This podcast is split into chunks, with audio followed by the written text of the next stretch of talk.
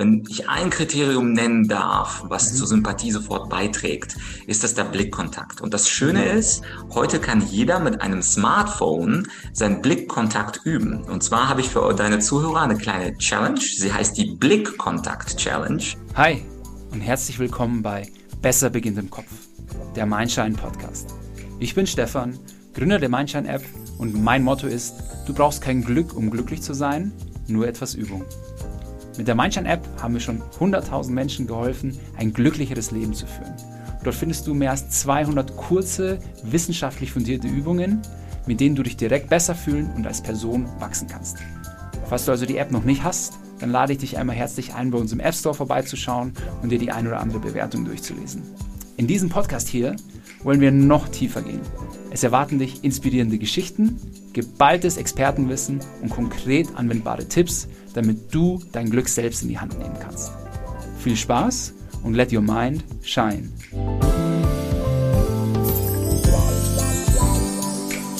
Cool, dass du auch heute wieder reinhörst. In dieser Folge geht es um die Macht der Sprache und wie wir dadurch unser Selbstwertgefühl beeinflussen können. Du lernst, wie wir unterbewusst bewerten, ob unser Gegenüber sympathisch ist warum Sympathie ein wichtiger Bestandteil von Glück und Erfolg ist und mit welchen drei Übungen du direkt sympathischer bekommst. Viel Spaß beim Zuhören. Hi Vlad, ich freue mich riesig, dass du heute bei uns im Podcast bist. Ich verfolge dich jetzt schon äh, knapp ein, zwei Jahre und da bin ich nämlich über einen Vortrag von dir zum Thema schwarze Rhetorik gestolpert und höre auch seitdem äh, fleißig deinen Podcast. Und mich fasziniert es halt total, wie man mit der Kraft der Sprache nicht nur andere Menschen, sondern auch sich selbst begeistern und überzeugen kann. Ja, und deswegen freue ich mich riesig, dass du bei uns im Podcast bist. Und ich würde mal eine kurze, äh, bisschen formellere Intro für unsere Zuhörer machen. So, liebe Leute, Vlad hat Politikwissenschaften, Jura, neuere Geschichte und vergleichende Literaturwissenschaften studiert.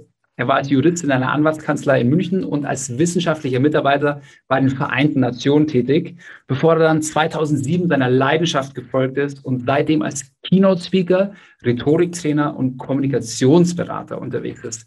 Und was mich bei ihm am allermeisten flasht, ist, er macht das alles und Deutsch ist nicht mal seine Muttersprache. Aber ich glaube, das erzählt er uns äh, bestimmt gleich selbst. Herzlich willkommen, Vlad Yachtschenko. Danke, Stefan, für die Einladung. Fühlst du dich ähm, gut vorgestellt? Habe ich, was, habe ich was Wichtiges vergessen?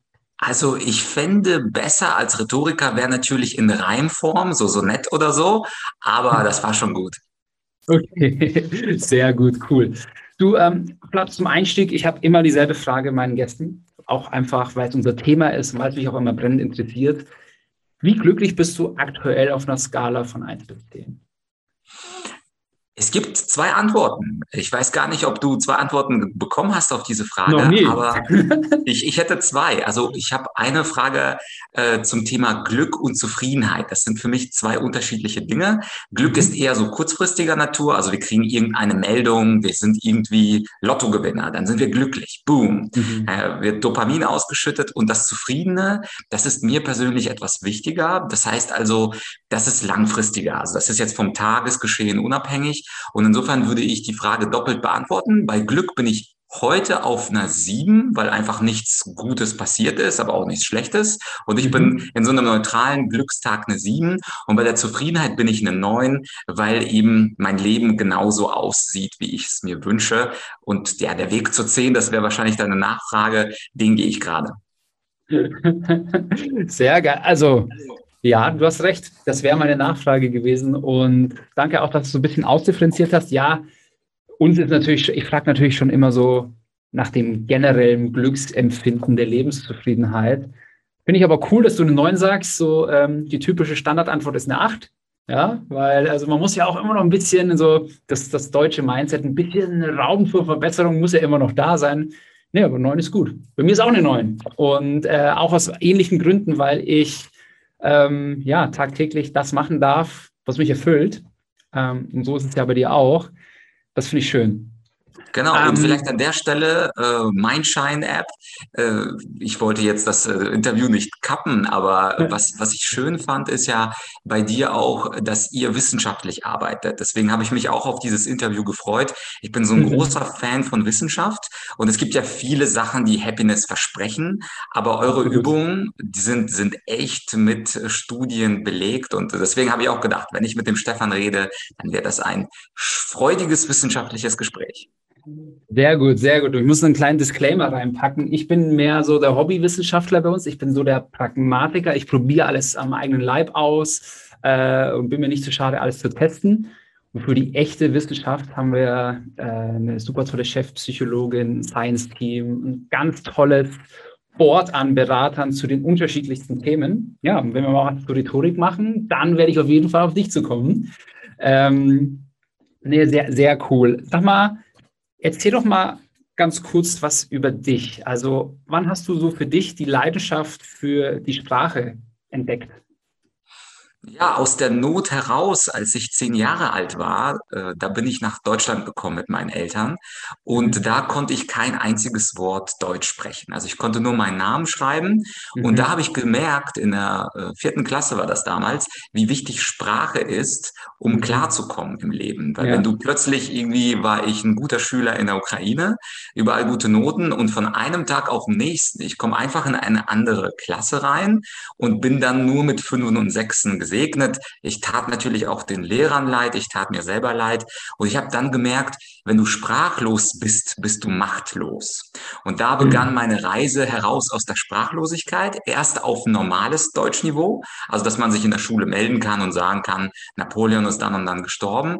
Aber dann habe ich gemerkt, wenn man noch eine Stufe weitergehen will, also wenn man erfolgreicher sein möchte, dann muss man überdurchschnittlich gut kommunizieren können. Und dann bin ich in einen mhm. Debattierclub eingetreten an der Uni München, habe dort äh, zehn Jahre lang auf Debattierturnieren teilgenommen, überall auf der Welt. Cambridge, Oxford, Harvard, Yale, Philippinen, Botswana und so weiter. Und habe wirklich die Sprache zu meinem Job gemacht und äh, die, den Austritt aus der Sprachlosigkeit, äh, den können an alle Menschen mit mir gemeinsam trainieren. Ja, ich finde das absolut faszinierend. Das ist ja eins, ähm, kann ich ja offen sagen, einer meiner geheimen Wünsche, komme ich vielleicht wirklich auf dich zu, ist, ich wäre auch gern eloquenter. Ja, vielleicht kennst du das manchmal, äh, ist es eh schon komisch, seinen eigenen Podcast anzuhören. Und dann, und dann sagst, dann denke ich mir, dann höre ich wieder einen Podcast von, von, von mir und dann denke ich mir, oh, Mensch, jetzt hast du da wieder rumgestammelt. Ähm, das hätte noch eloquenter sagen können. Da ich, ertappe ich mich schon mal, wie ich ein bisschen hart zu mir bin. Da muss ich mich eigentlich wieder daran erinnern, was wir bei Mindshine eigentlich auch immer predigen. Äh, Selbstliebe, ähm, du bist perfekt so, wie du jetzt bist. Aber wenn ich, wenn ich ein kleines Feld nennen müsste, wo ich mich gerne verbessern würde, das ist absolute Rhetorik. Mhm. Ähm, ja, da fühle ich mich einfach ein bisschen limitiert. Aber ja. Kann, ja. Und da kommen wir zum, zum Thema Training. Also es ist genauso wie beim Joggen. Also wenn ich limitiert, mich limitiert fühle und es mich stört, dann kann ich durch Training da Abhilfe schaffen. Es gibt auch Felder, zum Beispiel Informatik, Programmieren ist ein Feld, mhm. wo ich mich limitiert fühle, aber gleichzeitig will ich dort gar nicht besser werden. Deswegen mache ich da auch nichts. Ich könnte ja einen Python-Kurs machen online, könnte mir das Ding für 50 Euro kaufen und so in 20 Stunden Python lernen, will ich aber gar nicht. Also insofern, ich glaube, für Zufriedenheit ist auch wichtig zu wissen, was man gar nicht mhm. will.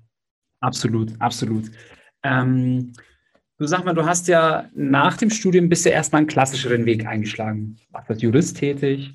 Ähm, wie hast du dann in, in, Anführungsstrichen den Absprung geschafft und deine Leidenschaft zum Beruf gemacht? Weil ich kann mir vorstellen, viele unserer Zuhörer haben irgendwie so eine Leidenschaft, die ist mehr, mal mehr, mal weniger geheim, aber hängen in Anführungsstrichen doch in ihrem Job oder Tagesgeschäft fest. Gab es bei dir einen Schlüsselmoment oder wie hast du das geschafft, da rauszukommen? Ja, das war tatsächlich Thema Zufriedenheit, was mir schon immer wichtig war, mhm. diese allgemeine Lebenszufriedenheit. Und ich habe gemerkt, dass der normale Bürojob meine Zufriedenheit auf unter fünf drückt. Also ich kann mich noch gut erinnern an die Tage, ob das jetzt bei Kanzlei A, B oder C war. Man muss ja im Laufe des Referendariats so einiges äh, mitmachen. Da habe ich mhm. gemerkt, bei einer Kanzlei war ich mal eine vier, dann war ich mal eine drei, bei einer war ich sogar eine zwei.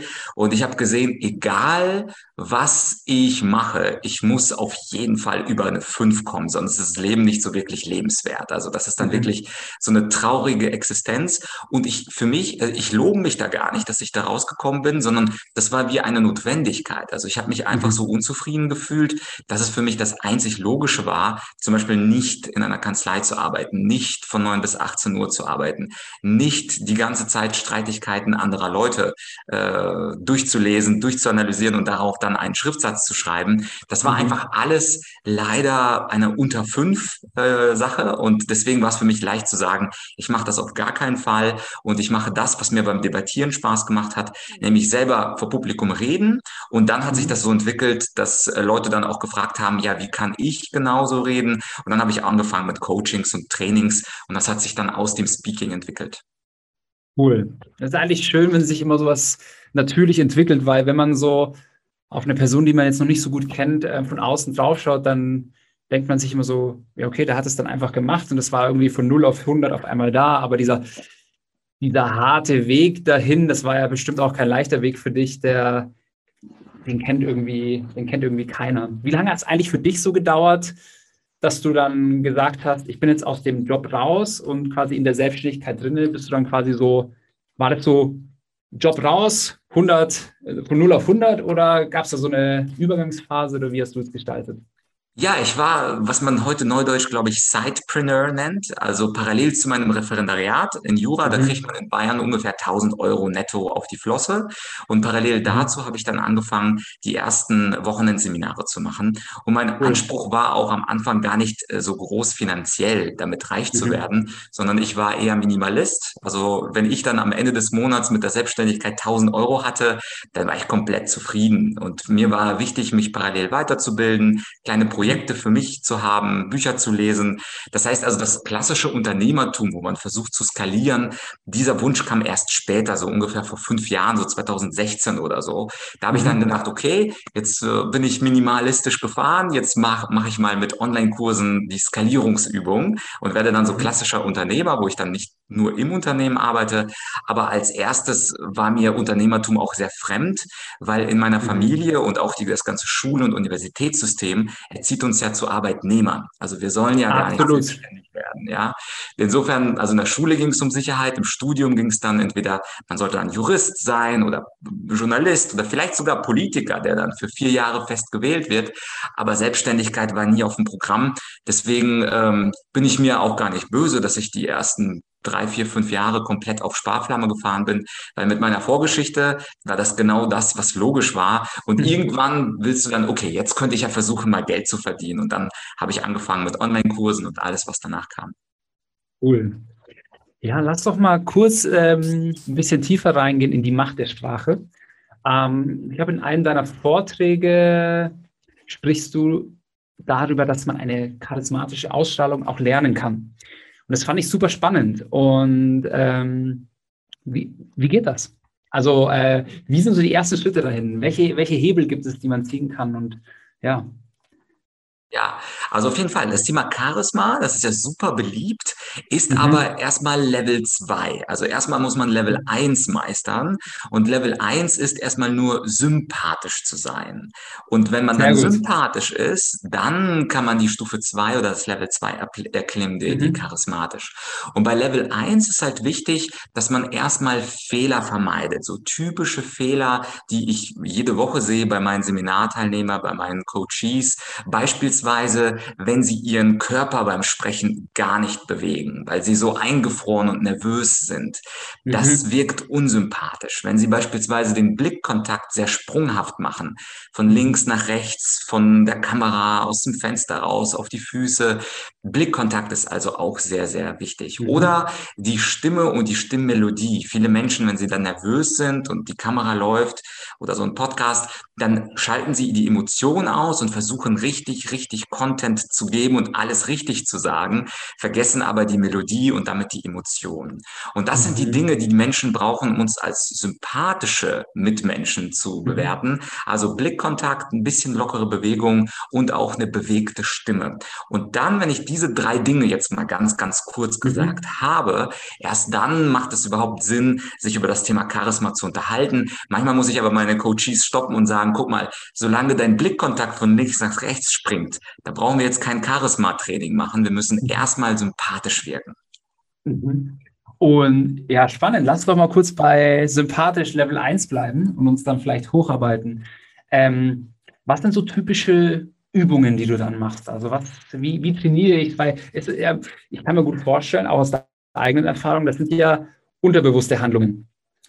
Und das mag wahrscheinlich äh, ein bisschen Training, dass ich diese unterbewussten Handlungen oder Ticks ja, ich hatte mal eine Zeit lang äh, den Tick, dass ich immer mit dem rechten Fuß aufgetippt habe, wenn ich irgendwo auf der Bühne stand oder so. Ich habe das, hab das überhaupt nicht gecheckt, wahrscheinlich jahrelang, bis mich irgendwann mal jemand darauf aufmerksam gemacht hat. Ähm, was sind so typische Übungen?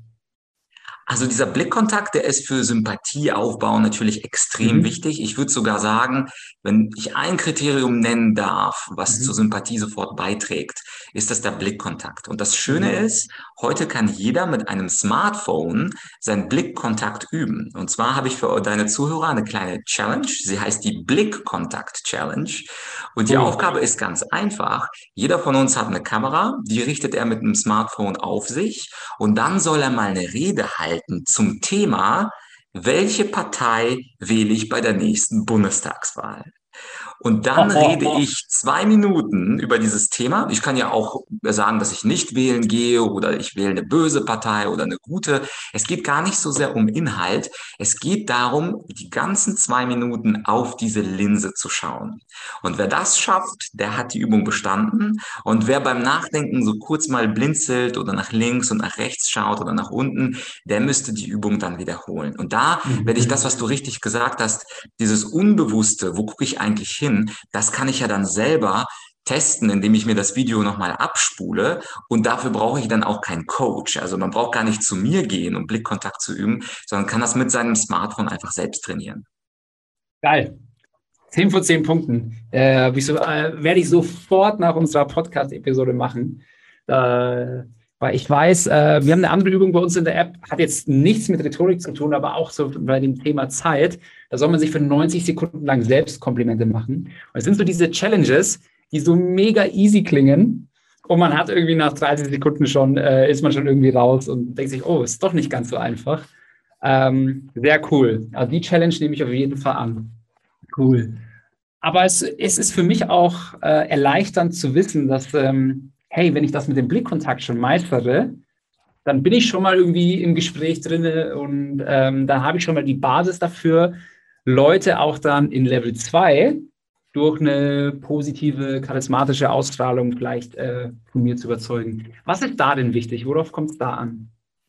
Vielleicht noch kurz zu Level 1, weil der, der zweitwichtigste Aspekt neben Blickkontakt, mhm. der wird nämlich auch häufig vergessen, ist eine sympathische Stimme und mhm. eine Stimme, die Emotionen zeigt. Also was wir nicht mögen, ist so ein sehr, sehr äh, monotone Stimmweise, wo die Leute dann nach einiger Zeit wegschlafen, weil das einen langweilig ist. Mhm. Und diese Stimmen mögen wir nicht. Das heißt also, mhm. wir müssen auch eine Übung haben, damit wir unsere Stimme etwas beweglicher machen. Und hier wiederum eine kleine Challenge, dauert wieder zwei Minuten. Nur diesmal mhm. ist die Aufgabe anders. Und zwar ist die Aufgabe, dass äh, jeder Zuhörer einfach mal so ein Blog oder eine Zeitung, digital, was auch immer, aufschlägt. Kann natürlich auch äh, analog sein, wer es mag. Und dann lesen wir den Leitartikel des heutigen Tages. Egal was es ist. Mhm. Und spannend und schwierig ist es, wenn man den vorher noch nicht gelesen hat, sondern ich lese den wirklich zum allerersten Mal und ich versuche, den wirklich melodisch und wie ein Nachrichtensprecher mit Betonung zu lesen. Und dann höre ich mir diese zwei Minuten an. Und wenn man das mhm. zum allerersten Mal macht, dann merkt man, da ist keine Emotion. Ich will alle Wörter richtig und korrekt aussprechen, aber die Emotion des Artikels kommt nicht drüber. Und das ist zwar immer noch Level 1 und so ein bisschen langweilig, aber ohne eine bewegte Stimme kann ich mit mhm. Level 1 sowieso nicht anfangen. Das ist so, als würde ich Schach spielen gegen einen Großmeister. Da kann ich ja gleich einpacken. Das geht nicht. Und insofern, das ist die zweite Challenge für deine Zuhörer, cool. dass sie zwei Minuten lang einen Leitartikel lesen, auch mit einer Sprach-App mit einem Handy, also diesmal ohne Video, wirklich nur auf die Stimme konzentrieren und sich selbst die Frage stellen, ist das emotional genug? Meistens ist die mhm. Antwort nein und da kann man ja die Übung wiederholen und man wird auch sehen, beim zweiten Durchlauf mit dem gleichen Leitartikel ist plötzlich alles anders. Man fühlt sich wohler, man kennt den Text, man weiß, wo mhm. welcher Satz und welches Wort kommt, wo man einen Fehler gemacht hat und plötzlich steigt da das Sympathielevel von einem selber und das gibt einem auch extrem Selbstbewusstsein, hat ja auch mhm. dann Glücksfaktor für, für uns, weil unser Selbstbewusstsein dann merkt, Moment, wenn ich das nur ein einziges Mal wiederhole, kann ich mich so sehr verbessern. Das ist ja krass und trainierbar. Und dann habe ich erst Level 1, so verkürzt gesprochen, erreicht. Und erst dann können wir uns dann über Charisma Gedanken machen. Ja, sehr, sehr gut. Ich sehe mich dann äh, ein großes Stück weit auch selbst drinnen. Also wenn ich beispielsweise mein Schein pitche, ja, ähm, war mal bei so einer, bei so einer Startup-Pitch-Competition, ähm, wo wir auch den dritten Platz gemacht haben. Da war ich äh, sehr happy mit. Und ich habe mir die zwei Tage davor also wirklich ins Hemd gemacht. Ich habe den Pitch rauf und runter geübt und ich bin halt so jemand, ich muss das krass viel üben. Nicht, weil ich irgendwie ein Wort vergessen würde. Bei den meisten Fällen tue ich das eh nicht oder weil ich irgendwas falsch erzähle oder weil ich dann irgendwo komplett alles vergesse. Ich brauche das für meine eigene Sicherheit, dass ich Selbstbewusstsein habe. Also ich, ich, ich bin sehr neidisch auf, auf Menschen, die sich da einfach vorne hinstellen. Das, das sieht ihnen so zugeflogen aus.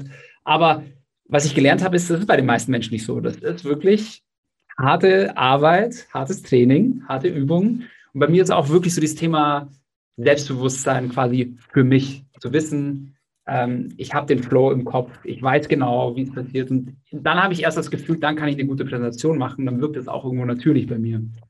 Mhm. Ja. Genau. Verrückt. Ähm, okay, cool. Level 1, ja. Wir haben zwei schöne Challenges.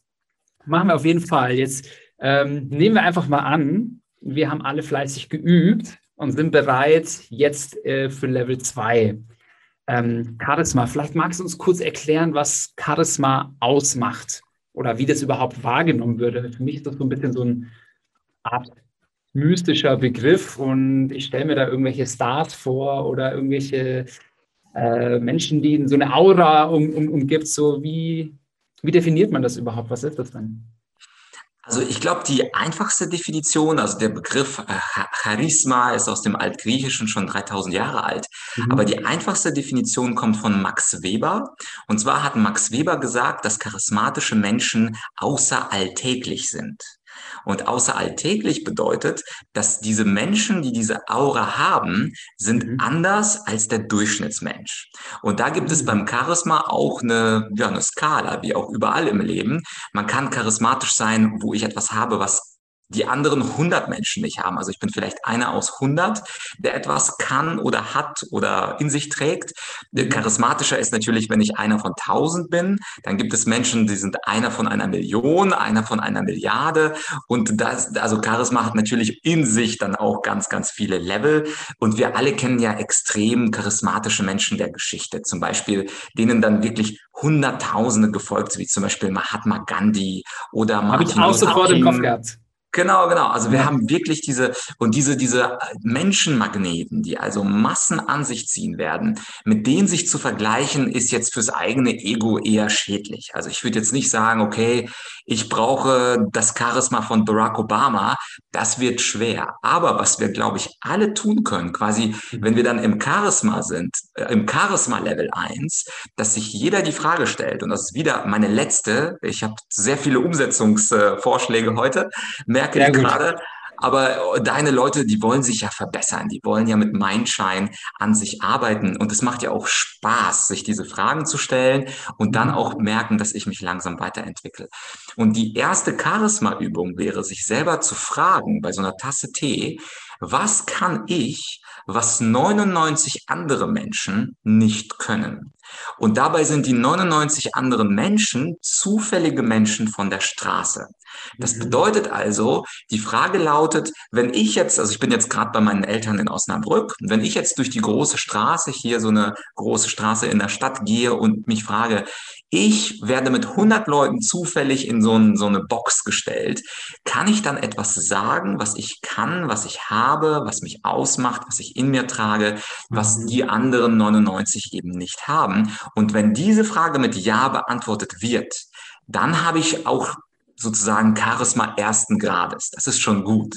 Natürlich wäre es cooler und noch charismatischer, wenn man die zweite Frage stellt. Das ist ein Charisma zweiten Grades habe ich etwas, was tausend Menschen nicht haben, zufällig ausgewählt mhm. aus der Stadt in Osnabrück. Und das kann man natürlich auch weiter treiben auf 10.000, 100.000, eine Million bis zu acht Milliarden, die wir gerade sind. Mhm. Und das ist natürlich dann das absolute Nonplusultra. Aber erstmal bin ich immer ein großer Freund davon, klein anzufangen. Und einer von 99, einer von 100 ist ja schon eine Challenge. Und da ist meine Aufgabe an euch, liebe Zuhörer, Zuschauer, dass ihr euch fragt, in welcher Sache bin ich einer von 100, der das kann oder der das hat, was die anderen 99 nicht können? Das ist mal eine Ansage. Hey, während du äh, vorgetragen hast, ich habe dir natürlich zugehört, ich habe schon gesucht, was könnte das denn bei mir sein? Boah, es ist nicht so einfach, sich die Frage zu, ähm, also zumindest jetzt kommt jetzt nicht aus der Pistole geschossen bei mir. Genau, genau. Deswegen ja auch Charisma. Also Charisma ist schon ja. so, so ein hohes Level. Also es gibt ja sehr wenige Menschen, die charismatisch sind. Wenn wir uns mal ganz mhm. ehrlich in unserem Umfeld umschauen, also zum Beispiel, wenn du jetzt 20 deiner nächsten bekannten Freunde nimmst, du würdest ja wahrscheinlich nicht sagen, boah, das ist ja ein mega charismatischer Typ, sondern du wärst da eher vorsichtiger, diesen Begriff gleich zu verwenden bei Menschen, mhm. die einfach nur sympathisch und nett sind. Also Charisma ist wirklich so eine nächste Stufe. Deswegen sagte ich auch, erstmal müssen wir sympathisch werden. Absolut. Und dann, wenn wir da die volle Punktzahl haben und das mit der Stimme und Körpersprache hinbekommen, dann können wir dann zur nächsten Stufe Charisma gehen. Und dann sind die Abstufungen auch relativ hart. Also das ist dann so ziemlich sportlich, aber gleichzeitig, ich lade dich auch dazu ein, wenn du magst, mhm. kannst du mir dann äh, vielleicht am Wochenende oder so mal deine Antwort schicken. Würde mich übrigens, Stefan, sehr interessieren. Wo bist du einer von 100, einer von 1000 und einer von 10.000? Und das, oh, äh, da, da könnten wir dann Charisma messen. oh, ey, echt, ähm, echt verrückt und echt schwierig. Und keine Ahnung, also ich empfinde mich äh, immer als sehr witzig, aber eher so als eins von zehn witzig und nicht als einer von hundert. Eins von zehn ist auf jeden Fall mega sympathisch. Also das, das wird ja. bei mir noch in die Sympathie-Level reingehen. Okay. Also das glaube ich auch. Oder wenn jemand irgendwie besonders äh, groß ist, besonders sportlich ist, das ist ja alles ähm, ein von zehn, eins von 50. Das ist ja auch schon gut. Und vielleicht müssen wir uns da auch nicht unter Druck setzen. Man kommt ja, ja mit Sympathie auch extrem ja. weit im Leben. Also ganz häufig ist es so, bei Selbstständigen äh, bewerben sich drei, vier Leute auf irgendeinen Auftrag und der, der am sympathischsten ist, der kriegt es meistens. Insofern würde ich mich gar nicht verrückt machen mit dem Charisma, sondern würde sagen, okay, wenn ich sympathisch bin, dann bin ich schon relativ erfolgreich. Mhm. Ja, ich, also so, ich habe so mit das Gefühl, das ist das, worauf man erstmal optimieren kann. Quasi, ich bin, ich bin großer Freund davon, von, ich, ähm, sorry für den Anglizismus, von Better Basics. Einfach so die Basics richtig, richtig gut machen. Ja? Mhm. Ich gehe auch immer in das Restaurant, wo die Karte mega kurz ist dann habe ich so ein bisschen das Vertrauen drauf, hey, die machen nur wenige Dinge, aber die sind dann hoffentlich gut. Und meistens ist es dann auch so. Und dann geht danach mit dem Gefühl raus so, boah, das war aber ein geiles Restaurant. Und dabei machen die nur vielleicht eine super geile Pasta Napoli mit Tomatensauce, aber die Tomatensauce ist der Burner. Und ähm, ich werde auf jeden Fall ähm, erstmal wieder auf Level 1 zurückgehen und hier Sympathietraining machen und parallel diese richtig schwere Frage beackern, wo bin ich 1 von 10 oder ein, nee, wo bin ich 1 von 100? Ähm, da werde ich auf jeden Fall ähm, mit meinen Ergebnissen auf dich äh, zukommen. Cool, ja. ich, ich freue mich schon. Also die bleiben natürlich unter uns, aber es ja. ist immer spannend. Also in meinen Coachings frage ich dann auch die Leute und äh, challenge sie dann. Und ja. einige kommen dann mit der Antwort erst nach zwei, drei Wochen, aber die ist dann da. Also die Frage muss man sich auf sich wirken lassen. Man muss ein paar Nächte drüber schlafen. Natürlich muss man auch ehrlich zu sich sein, nicht einfach sagen, ja, hier, da und dort. Aber wenn man sich die Zeit gibt, mhm. vielleicht auch mit Freunden die Frage bespricht, also so eine verrückte gute Idee wäre ja auch, die Freunde zu fragen, warum findest du mich eigentlich cool und warum bist du mit mir befreundet? Weil dann können dir ja deine eigenen Freunde auch antworten, was sie ja, an dir absolut. sympathisch finden. Und vielleicht ist da auch so ein Nugget dabei, was dir diese schwierige Charisma-Frage auch beantworten kann. Absolut, absolut. Das ist, glaube ich, äh, ein guter Tipp, wie man da wieder weiter nach, wieder, wieder weiter nach vorne kommt. Ähm, sehr geil. Ich liebe übrigens diese anwendungsorientierten Challenges. Das ist eigentlich auch so das Herzstück des Konzepts von Mindshine, mhm. weil ich war so ein bisschen äh, ja, frustriert mit der ganzen Persönlichkeitsentwicklungsbranche, weil man kriegt irgendwie total geile Methodiken, Konzepte und so weiter und so fort. Und dann, ja, bei der Umsetzung ist man dann, wird man dann in der Regel so ein bisschen alleingelassen äh, oder oft alleingelassen, wenn man jetzt nicht gerade wirklich so alle paar Tage one-on-one -on -one mit einem Coach daran arbeitet, der einen so richtig hilft, diesen Weg zu gehen. Und das ist auch so das Konzept von Mindshine. Weißt du, so kurze Einheiten, die du immer in deinen Alltag einbinden kannst. Ähm, ja, wir müssen echt mal quatschen, ob wir nicht einen, äh, so einen Rhetorik 101-Kurs in der Mindshine-App machen, weil wenn du noch mehr solche Challenges am Start hast, das ist ja mega cool am Handy zu machen. Ja, klar, auf jeden Fall. Und das Einfachste ist ja beispielsweise Füllwörter auszumerzen. Viele Menschen sagen ja eigentlich ein bisschen mm. nicht wahr und solche komischen Wörter.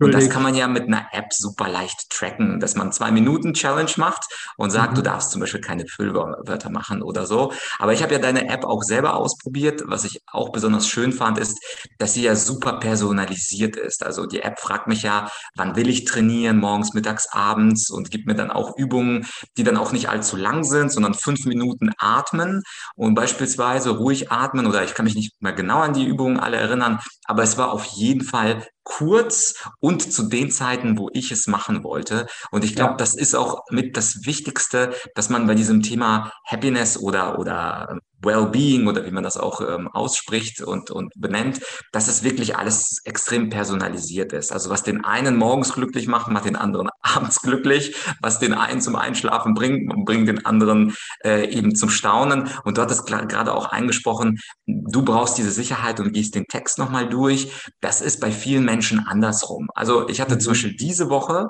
äh, stand ich zweimal auf der Bühne und das war witzig. Den einen Vortrag habe ich extrem lange geübt und den anderen den habe ich spontan gehalten.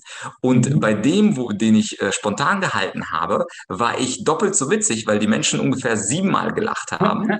Und bei dem, den ich vorbereitet habe, wo ich wirklich auch die Pointe in die Pause gesetzt habe, da haben die Menschen nur dreimal gelacht. Also ungefähr die Hälfte. Und das Publikum war so 200 Personen. Und das war für mich auch cool. interessant zu sehen, okay, Vorbereitung ist nicht immer besser für alle Menschen, sondern wenn du sagst, es hilft dir, super, aber einige Menschen wie ich, die verlieren sogar an Humor, wenn sie sich zu lange mhm. vorbereiten. Und das finde ich auch spannend in der Rhetorik und auch beim Thema Glück, dass jeder etwas anderes braucht und was dem einen nützt, schadet dem anderen sogar.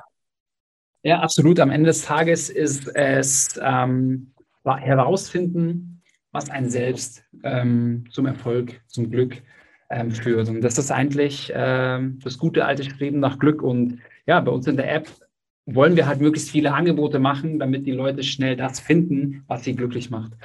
Und sehr cool. Du, ähm, Mensch, hey, wir sind ja, wir heizen hier durch dieses Podcast-Interview. Wir sind eigentlich schon äh, bald am, am Ende der Episode angekommen. Und ich habe noch immer so ähm, zwei, drei persönliche Fragen gegen Ende. Das erste ist, hast du persönliche Routinen am Tag? Sei es jetzt ja, für dein Wellbeing oder, oder, oder andere? Ja, ich habe zwei, die ich wirklich täglich machen muss. Und zwar das eine ist, wenn ich aufstehe morgens, ist das Lesen, weil für mich ist Weiterbildung echt wichtig in unterschiedlichen mhm. Bereichen. Jetzt nicht nur in Rhetorik, da habe ich mittlerweile schon das meiste drauf, aber ich lese gerne über andere Themen wie Psychologie, Demokratie und andere schöne Dinge. Und äh, das zweite ist, ich höre gerne Podcasts. Und äh, vor mhm. unserem Interview beispielsweise habe ich mir dein Interview mit der Celine angehört, einfach nur um in Stimme Stimmung zu kommen. Das heißt, die zwei Dinge muss ich am Tag mhm. machen. Es ist eigentlich fast wurscht wann, aber 30 Minuten lesen und 30 Minuten Podcast, das ist quasi mein Minimalprogramm und äh, ohne das gehe ich auch nicht schlafen. Das ist cool, das ist cool. Ähm, sehr gut. Und jetzt, jetzt, jetzt kommt die, die Masterfrage. Jetzt stell dir mal vor, du hättest die Google-Startseite für einen Tag und könntest quasi das Google-Logo gegen eine Message austauschen. Was würdest du draufpacken? Kurz überlegen. Ich glaube, der Grundansatz wäre, äh, das, das versuche ich auch mit meinem Thema schwarze Rhetorik zu, anzuteasern, dass die Menschen sich vor Manipulation schützen sollen. Und dahinter steht der Gedanke, dass da draußen sehr viele Informationen sind, die für uns schön aufgearbeitet sind, manchmal mhm. in Wikipedia-Artikeln, manchmal in Zeitungsartikeln, dass wir aber selber kritisch nachdenken und wirklich gucken, woher ist die Information, von wem ist die mhm. Information und wem nützt diese Information. Und in meinen Augen lassen sich so viele Menschen manipulieren, weil sie eben nicht kritisch genug durch die Welt gehen. Und deswegen, also wer möchte, kann gerne bei YouTube schwarze Rhetorik mal eintippen und sich meinen Vortrag angucken über das Thema. Aber bei Google, um das die Frage dann zu beantworten, würde, äh, glaube ich, stehen, denk kritisch nach. Das wären die drei Wörter. Und vielleicht würde ich in Klammern auch bei Google-Ergebnissen noch hinzufügen, wenn da noch Platz wäre. Sehr gut. Cool. Ähm, Du sag mal, äh, Vlad, wo finden jetzt äh, unsere Zuhörer mehr über dich heraus? Mhm. Also die, die jetzt den Podcast hören, sind ja Podcast-Hörer und wenn ihr mhm. wollt, ich habe ja äh, zufälligerweise den größten Rhetorik-Podcast in Deutschland, der heißt Menschen überzeugen mit Vlad. Da könnt ihr einfach mal ein paar Rhetorik-Tipps euch mitnehmen und ansonsten bin ich seit kurzem auf Insta, auf vlad.argumentorik oder wer es ganz genau wissen möchte, alles, was ich so anbiete, findet man auf der Webseite argumentorik.com und einer dieser drei Kanäle, der führt ganz bestimmt zu mir. Sehr gut, sehr gut. Das müsst ihr euch jetzt natürlich nicht alles merken. Das packen wir schön brav in die Show Notes. Ähm, cool. In diesem Sinne, wir sind äh, am Ende des Interviews angekommen. Es hat mir tierisch Spaß gemacht. Ich kann es jetzt eigentlich äh, gar, äh, schon gar nicht mehr abwarten, die drei, die drei Challenges zu machen. Die zwei Zwei-Minuten-Challenges mache ich jetzt direkt. Cool. Und ich befürchte, die Charisma-Frage wird mich noch länger verfolgen. Das ist schon mal vielen Dank dafür. ähm, Gerne. Also nochmal ganz lieben Dank für deine Zeit. Ähm, es hat mir tierisch Spaß gemacht. Ähm, ja, und wir werden auf jeden Fall in Kontakt bleiben. Ja, cool. Danke dir, Stefan, für das schöne Interview und liebe Mindshine-Absolventen oder Nutzer. Ich kann, wie gesagt, nur sagen, was ich an der App super schätze, dass sie wissenschaftlich orientiert ist. Also dann nochmal ein herzliches Kompliment an dich und dein Team. Du stellst dich dabei so ein bisschen zurück, aber du hast das Ganze ja organisiert, vermute ich mal. Und insofern als Wissenschaftsfreund glaube ich, das Beste, was wir machen können, ist die Mindshine-App zu nutzen und die Übungen mitzumachen. Und wenn ihr wollt, macht gerne auch meine drei Übungen mit und bin gespannt, was da rauskommt. Sehr gut. Ich danke dir recht herzlich und äh, bis, ganz, bis ganz bald. Ciao. Jo. Ciao. Richtig cool. Der, der Flat hat mich jetzt mit einem rauchenden Kopf hinterlassen. Mal sehen, wie lange es dauert, bis ich eine charismatische Eigenschaft an mir selbst finde. In der Zwischenzeit schon mal hier meine Top 3 Learnings aus dem Gespräch. Erstens, der Sympathischere bekommt oft den Zuschlag. Sympathie ist ein wichtiger und nicht zu unterschätzender Erfolgsfaktor in unserem Leben. Und das Coolste ist, man kann es trainieren.